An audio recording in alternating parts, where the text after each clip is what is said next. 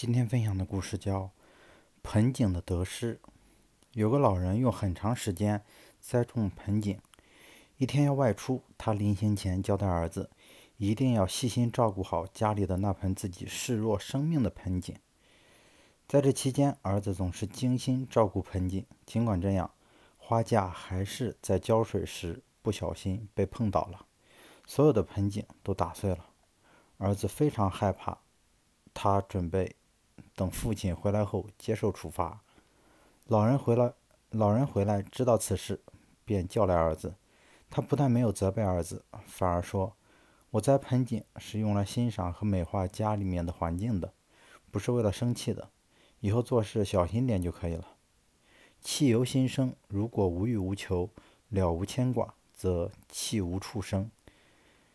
人生旅途中，只有平和心态，才不会被。”才不会愚蠢的用别人的错误来惩罚自己。